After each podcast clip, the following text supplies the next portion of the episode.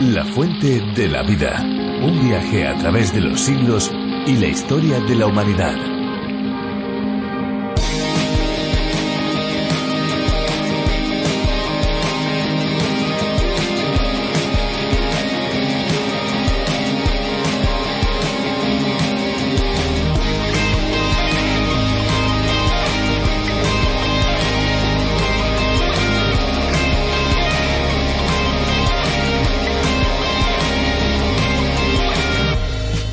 Ciudad de Venecia está construida sobre un archipiélago de 118 pequeñas islas unidas entre sí por 455 puentes, incluimos las islas de Murano y Burano.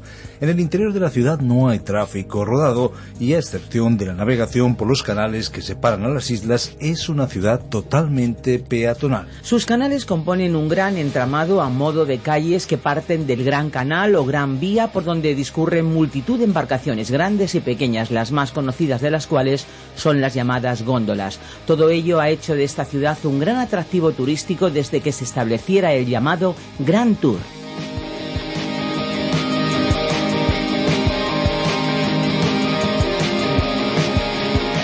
¿Qué tal amigos? Esto es La Fuente de la Vida. Les habla Esperanza Suárez. Amigos oyentes, nos alegramos mucho porque la difusión de este programa hace que miles y miles de personas puedan descubrir la palabra de Dios. Aunque comenzamos la fuente de la vida con curiosidades, este programa no es solamente un tiempo de curiosidades y de buena música, nada más, claro que no. Es bueno conocer esas curiosidades, es agradable escuchar una buena canción, pero el núcleo central de este espacio es la reflexión o meditación de la palabra de Dios, algo que ya es posible hacer en nuestro propio idioma y en este caso en la versión para España. Si quieren conocer más sobre este espacio, les invitamos a visitar lafuentedelavida.com. Pueden también descargarse nuestras aplicaciones a través de la Biblia y RTM 360 y no olvidarnos del Facebook y del Twitter porque también estamos en las redes sociales. Aprovechemos esta pausa musical para poder divulgar el programa a través de las redes. ¿Qué les parece?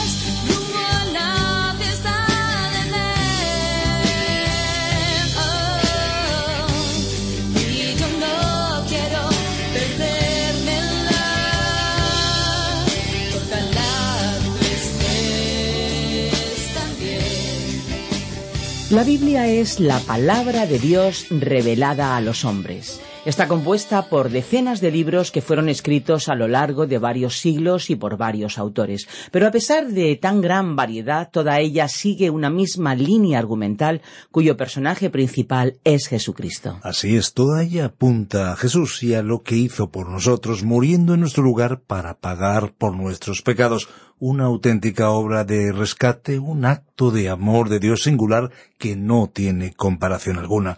Precisamente sobre ese gran amor de Dios es de lo que habla Juan en el capítulo 4 de su primera carta. En este lugar, en esta carta, eh, seguimos en esta ocasión estudiando a partir del versículo 12 y hasta el final de este capítulo. Ya estamos en la recta final de este libro. Recuerden amigos que pueden ponerse en contacto con nosotros de manera inmediata a través de nuestro número de WhatsApp 601 20 32 65. Lo tomaron, se lo repito, 601 20 32 65. Nos vamos ya a la reflexión de hoy en la voz de Benjamín Martín. La fuente de la vida. Primera de Juan capítulo 4 versículos 12 al 21. Continuamos hoy, amigo oyente, nuestro recorrido por la primera epístola del apóstol Juan y reanudamos nuestro estudio en el capítulo 4. El versículo once nos había presentado el supremo ejemplo del amor de Dios con estas palabras. Amados, si Dios así nos ha amado, también debemos amarnos unos a otros. El Señor Jesucristo pudo decir, aún desde la cruz, Padre, perdónalos porque no saben lo que hacen. Lucas 23, verso 34. Esteban, el primer mártir de la Iglesia, en el momento de su muerte dijo lo mismo. ¿Puede usted perdonar de esa misma forma? ¿Puede usted perdonar a aquellos que le han herido, que le han hecho daño y que profesan ser hijos de Dios? Y si ellos no pueden corresponder a este amor, entonces hay serias dudas de que sean hijos de Dios. Esa es la verdadera prueba, la prueba de fuego, y duele un poco, ¿no es cierto?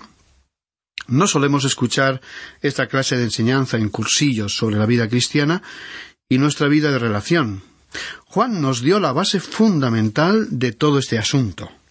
¿Ama usted a Dios? ¿Y ama usted a otros creyentes?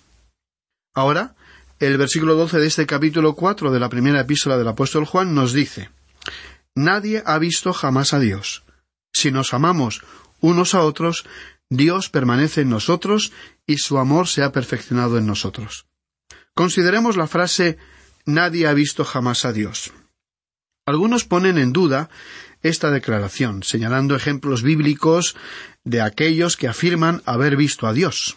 Por supuesto, Adán fue el primero que lo vio. Después tenemos el caso de Moisés, que habló con Dios cara a cara, cuando estaba escondido en la hendidura de una roca, cuando Dios pasó por allí. También el profeta Isaías dijo en el capítulo seis, versículo uno de su profecía yo vi al Señor sentado sobre un trono alto y sublime. También encontramos que Ezequiel tuvo visiones de Dios y que el Señor se apareció a Daniel y a otros. Sin embargo, también podemos leer que Juan dijo en su propio Evangelio, en el capítulo uno, versículo dieciocho, a Dios nadie le vio jamás. El unigénito Hijo que está en el seno del Padre, Él le ha dado a conocer. Es decir, que Él lo explicó, lo interpretó, ante los seres humanos. Cuando Dios apareció ante personas en el Antiguo Testamento, ellos no vieron a Dios, porque Él es un espíritu. Y esa es la forma en que le adoramos. Aquellas personas vieron lo que se conoce como una teofanía, es decir, que Dios se manifestó de alguna manera ante tales personas, pero Él no se reveló a sí mismo en toda su plenitud. Por eso Juan dijo en su epístola, incluso después de que el Señor Jesús había regresado al cielo, nadie ha visto jamás a Dios. Y en su Evangelio, en el capítulo catorce y verso nueve, vemos que el Señor le dijo a Felipe, el que me ha visto a mí, ha visto al Padre. Pero, ¿cómo le vieron ellos? Pues le vieron como cubierto con un velo, en un cuerpo humano, hasta tal punto que las multitudes no lo reconocieron. Él creció hasta ser un adulto allá en Nazaret, oculto por el velo de su humanidad, así no supieron que él era el Hijo de Dios. Así que nadie vio a Dios en toda su plenitud. Y esta afirmación incluye a los tiempos actuales. Lo importante que Juan quiso destacar aquí fue que nadie había visto jamás a Dios, pero Dios hoy puede manifestarse a sí mismo por medio de los creyentes que se aman entre sí, ya que el mundo en general no está viendo a Jesús tal como Él se presenta en la palabra de Dios, la única manera en que la gente conozca el amor de Dios es a través de los creyentes que le representan a Él en la tierra. Ninguno de nosotros conoció el amor de Dios hasta que Dios nos lo mostró en la cruz, cuando Cristo murió. Y Él lo hace real para nosotros por medio del Espíritu Santo. Dijo el apóstol Pablo en Romanos 5, versículo 5, El amor de Dios ha sido derramado en nuestros corazones por el Espíritu Santo que nos fue dado. Y un poco más adelante, en el versículo 8, escribió, Pero Dios muestra su amor para con nosotros en que siendo aún pecadores, Cristo murió por nosotros. Aún es cierto que no hay nadie que busque a Dios. Romanos capítulo 3 y versículo 11. Así fue que Dios ha venido a buscar a los hombres, y Él vino hace más de dos mil años, manifestándose a sí mismo como el Señor Jesucristo. Y todo lo que yo sé en cuanto a Dios es lo que conozco en la persona de Cristo. Yo no sé cómo se siente Dios en cuanto a ciertas cosas. No sé qué es lo que piensa en cuanto a algunos asuntos, pero cuando sigo al Señor Jesús y le escucho, puedo saber lo que Dios está pensando, puedo sentir el latir del corazón de Dios y sé cómo Él se siente en un funeral, porque la Biblia, en Juan capítulo once y verso treinta y cinco, nos cuenta que Jesús lloró. Sé lo que él siente con respecto a los niños, porque los tomó en sus brazos y los bendijo. Y conozco estos detalles porque el Señor vino y nos mostró cómo es Dios. Ahora, ¿cómo va a conocer a Dios este mundo malvado en el cual vivimos? Desgraciadamente hay demasiados creyentes que están tratando de complacer al mundo en vez de predicarle al mundo. Nos preocupa qué piensa el mundo de nosotros, pero lo importante es lo que piensa el mundo de Jesús. ¿Qué piensa la gente de aquellos que cumplimos la función de representarle? Alguien lo ha expresado de la siguiente manera. A la edad de veinte años no nos importa lo que el mundo piense de nosotros. A la edad de cincuenta años nos preocupamos por lo que el mundo pueda estar pensando de nosotros. A la edad de ochenta años descubrimos que no está pensando en nosotros para nada. Y esto se aproxima a la realidad. Nosotros hoy debemos dar testimonio al mundo. ¿Y cómo vamos a hacerlo? ¿Difundiendo la palabra de Dios? Sí, esta es una labor sumamente importante, pero el mundo está hambriento de amor y no sabe verdaderamente lo que es el amor. La gente tiene variadas formas de diferenciar las clases de amor humano, y aun muchos lo identifican con el sexo. Pero no saben nada acerca del amor de Dios. No saben lo magnífico y extraordinario que es Dios. Pero Él puede manifestarse en nosotros. En el versículo doce termina diciendo y su amor se ha perfeccionado en nosotros. Su amor está siendo desarrollado en nosotros. Experimenta un crecimiento dentro de nosotros, pero el mundo no está viendo lo suficiente de este amor y sin embargo lo ha visto en la vida de muchísimos creyentes. Continuemos leyendo el versículo trece de este cuarto capítulo de Primera de Juan. En esto conocemos que permanecemos en Él, y Él en nosotros, en que nos ha dado de su Espíritu. Y, amigo oyente, esto se debe únicamente al Espíritu Santo que se encuentra dentro de nosotros. No se trata de un amor humano. Usted y yo no podemos lograrlo. Según Gálatas, capítulo cinco y versos veintidós y veintitrés, dice Pero el fruto del Espíritu es amor, gozo, paz, paciencia, benignidad, bondad, fe, mansedumbre, templanza. Contra tales cosas no hay ley. Pero el amor es el que encabeza la lista. Ahora, muchos creen que el amor es el fruto y que las demás virtudes son el resultado del amor. Y si usted lee la primera epístola a los Corintios, capítulo trece, puede llegar a la conclusión de que el gozo es producto del amor, y que la paz también proviene del amor. Cierto gobernante que en el pasado estuvo gobernando una nación donde la Iglesia había sido perseguida, gobernante que profesó ser cristiano, Le dijo a su esposa que se había convertido a Cristo varios años antes que él, No puedo comprender a estos creyentes. Ellos han sido tratados de la manera más abominable en esta nación. Han sido despojados de sus bienes, han sido castigados, muchos de ellos han sido asesinados y han sido perseguidos ferozmente, y sin embargo, no encontré a ninguno de ellos que quisiera vengarse, y en cualquier oportunidad en que pueden hacer algo en nuestro país, están dispuestos a realizarlo. No los entiendo. Y su esposa le respondió Lo que estás viendo es la esencia misma del cristianismo. Ellos actúan de esa manera porque son creyentes. Se necesitan muchos más no creyentes que puedan ver este amor en la vida de los creyentes. Y esta es una enseñanza que ha sido bastante descuidada en la actualidad. ¿Cuántas veces hemos oído hablar sobre este tema? ¿Se está impartiendo esta enseñanza como algo básico y sumamente importante? Por ejemplo, cuando el amor de Dios está presente de una manera real en una familia, nadie tiene que preocuparse por dictar normas o reglas, o de definir o asignar las funciones, el lugar de la autoridad, o tareas de los miembros del matrimonio o de la familia en general, ni de enfatizar el respeto que merece cada uno en particular.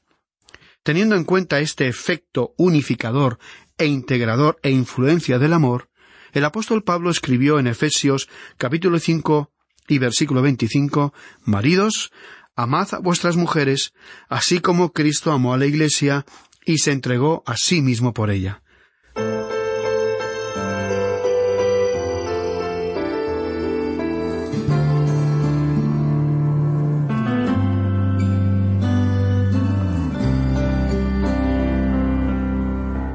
Así que la presencia activa de este amor constituye la verdadera demostración del amor sobrenatural de Dios, que los creyentes deberían expresar, por medio de sus vidas, a quienes se encuentran a su alrededor.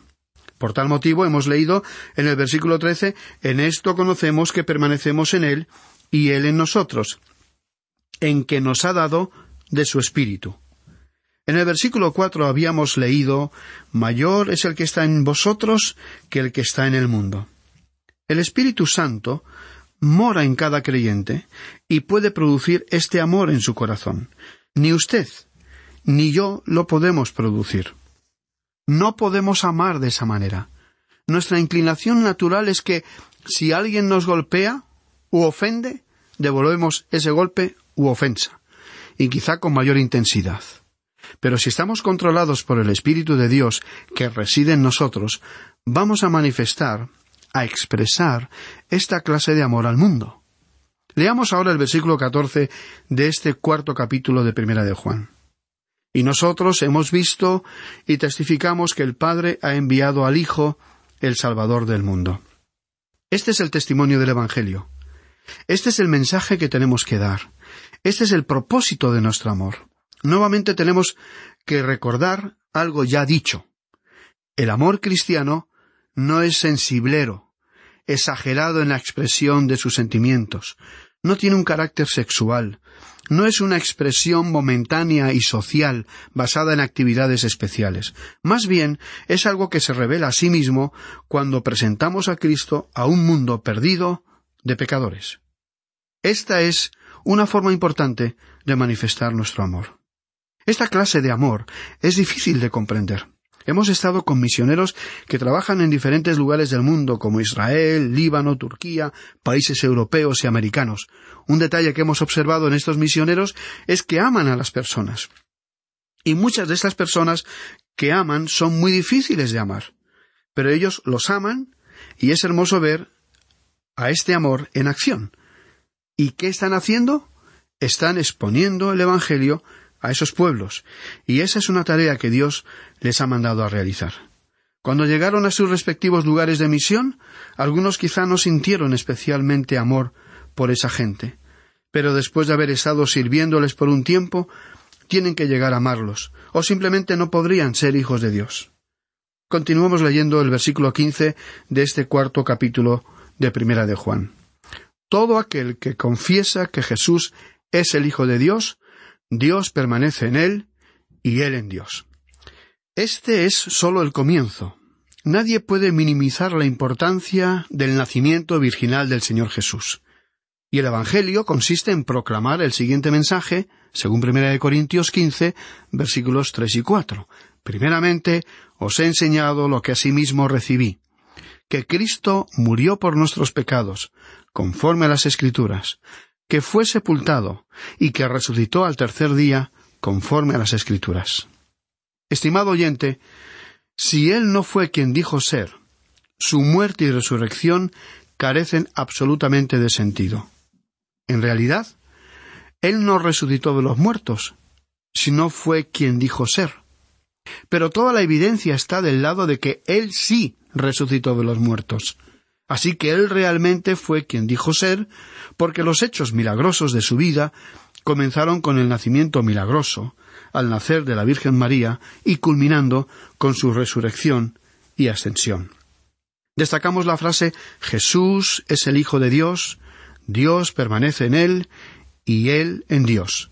Este fue el motivo por el cual él pudo decir en Juan capítulo 5 y versículo 24, De cierto, de cierto os digo, el que oye mi palabra y cree al que me envió, tiene vida eterna y no vendrá a condenación, sino que ha pasado de muerte a vida. ¿Y cómo puede ser esto posible? Él acababa de decir en el versículo 19 de este mismo capítulo, no puede el Hijo hacer nada por sí mismo, sino lo que ve hacer al Padre. Todo lo que el Padre hace, también lo hace el Hijo igualmente. Esta fue una gran afirmación. Él va a resucitar a los muertos, y Él va a juzgar a todos los muertos. Por lo tanto, Él puede hacer esta afirmación hoy por ser quien es Él.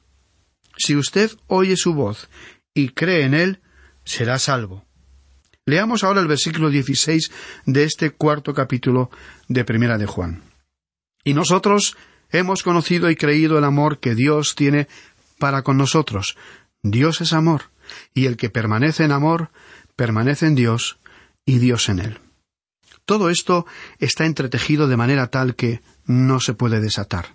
Uno sencillamente no podría decir que ama a Dios y que es un hijo de Dios cuando detesta a sus hermanos aquí en la tierra. Esta es la segunda vez en este capítulo que hemos leído la definición Dios es amor. Y una forma fácil de recordar esto es que se encuentra en el capítulo cuatro. Usted puede entonces multiplicar cuatro por dos y el resultado es ocho. Primera mención de Dios es amor. Y luego multiplica ocho por dos otra vez y el resultado es dieciséis. Segunda mención de Dios es amor. Así que recordemos, Primera de Juan 4, versículos 8 y 16. Y en el versículo 17 dice, En esto se ha perfeccionado el amor en nosotros, para que tengamos confianza en el día del juicio, pues como Él es, así somos nosotros en este mundo. En la primera frase, en esto se ha perfeccionado el amor en nosotros, perfeccionado quiere decir completo. Otra versión dice se ha manifestado plenamente. Y continúa diciendo para que tengamos confianza en el día del juicio. Si usted y yo amamos a Dios, amamos al Señor Jesús y nos amamos entre nosotros como hermanos y hermanas en la fe, esa experiencia nos dará confianza y no tendremos ningún temor en el día del juicio. Y termina diciendo el versículo, pues como Él es, así somos nosotros en este mundo. En otras palabras, habiéndonos identificado con Él, con su vida, y en su resurrección. Nosotros tenemos también esa vida, y Él se encuentra allá arriba a la derecha de Dios por nosotros. Estamos unidos a Cristo y hemos sido aceptados plenamente por Él. Por lo tanto, el apóstol Juan pudo decir en el versículo 18, en el amor no hay temor, sino que el perfecto amor echa fuera el temor, porque el temor lleva en sí castigo, de donde el que teme no ha sido perfeccionado en el amor. No hay nada que se pueda comparar al temor en el corazón humano. Pero el Hijo de Dios no necesita tener temor de ningún juicio futuro. La relación con Dios quedó solucionada y establecida cuando Cristo murió por usted. Y ahora destacamos la frase de donde el que teme no ha sido perfeccionado en el amor. Si alguien es temeroso, no puede disfrutar de su salvación. La alegría proviene del amor. Y si usted siente amor por el Señor Jesús, por Dios y por sus hermanos, entonces el temor ha sido rechazado. Continuemos leyendo el versículo 19 de este cuarto capítulo de Primera de Juan. Nosotros lo amamos a Él porque Él nos amó primero. Él nos amó a nosotros cuando éramos personas sin ningún atractivo. Él sí que merece ser amado. Él es digno. El Cordero es digno de todo nuestro amor, de toda nuestra devoción, de todo nuestro servicio. Y dice el versículo veinte si alguno dice yo amo a Dios, pero odia a su hermano, es mentiroso. Pues el que no ama a su hermano a quien ha visto, ¿cómo puede amar a Dios a quien no ha visto? Nosotros no somos quienes estamos haciendo esta declaración tan fuerte, tan severa. La escribió el apóstol Juan. El proclamar que uno ama a Dios, mientras al mismo tiempo odia a su hermano, lo convierte en un mentiroso. Y el versículo termina diciendo, pues el que no ama a su hermano a quien ha visto, ¿cómo puede amar a Dios a quien no ha visto? Podríamos definir esta actitud como de hipocresía piadosa, de una expresión sin sentido, absurda. Porque si no amamos a nuestro hermano, quiere decir que tampoco amamos a Dios. Y finalmente por hoy, leamos el versículo 21, último versículo de este capítulo 4 de Primera de Juan. Y nosotros tenemos este mandamiento de él. El que ama a Dios, ame también a su hermano. Este es un mandamiento. Él no dijo si a usted le parece, o si le apetece, o si quiere hacerlo. No, no, él dijo esto es lo que yo os mando hacer, porque así como yo amo, vosotros también tenéis que amar. A veces uno se cansa de escuchar que creyentes supuestamente dedicados y consagrados al Señor son perezosos o negligentes en su tarea. Usted, amigo oyente, no está muy dedicado al Señor, a no ser que pueda demostrarlo en su vida y en su servicio. Esa es la verdadera dedicación, la auténtica consagración. Y así llegamos al final de la segunda gran división de esta epístola que hemos titulado Dios es amor y que se extiende desde el capítulo 2 versículo 3 hasta el capítulo 4 versículo 21. Debemos detenernos aquí por hoy. Pero en nuestro próximo programa comenzaremos con el capítulo 5 que contiene la totalidad de la tercera gran división titulada Dios es luz. Así que, amigo oyente, le agradecemos su participación en este estudio y como esperamos continuar contándolo entre nuestros oyentes, le sugerimos que lea por sí mismo los primeros cuatro versículos del capítulo cinco para irse familiarizando en su contenido. De esta manera seguiremos contando con su compañía en este recorrido por la primera carta del apóstol Juan que forma parte de nuestro largo viaje a través de la Biblia.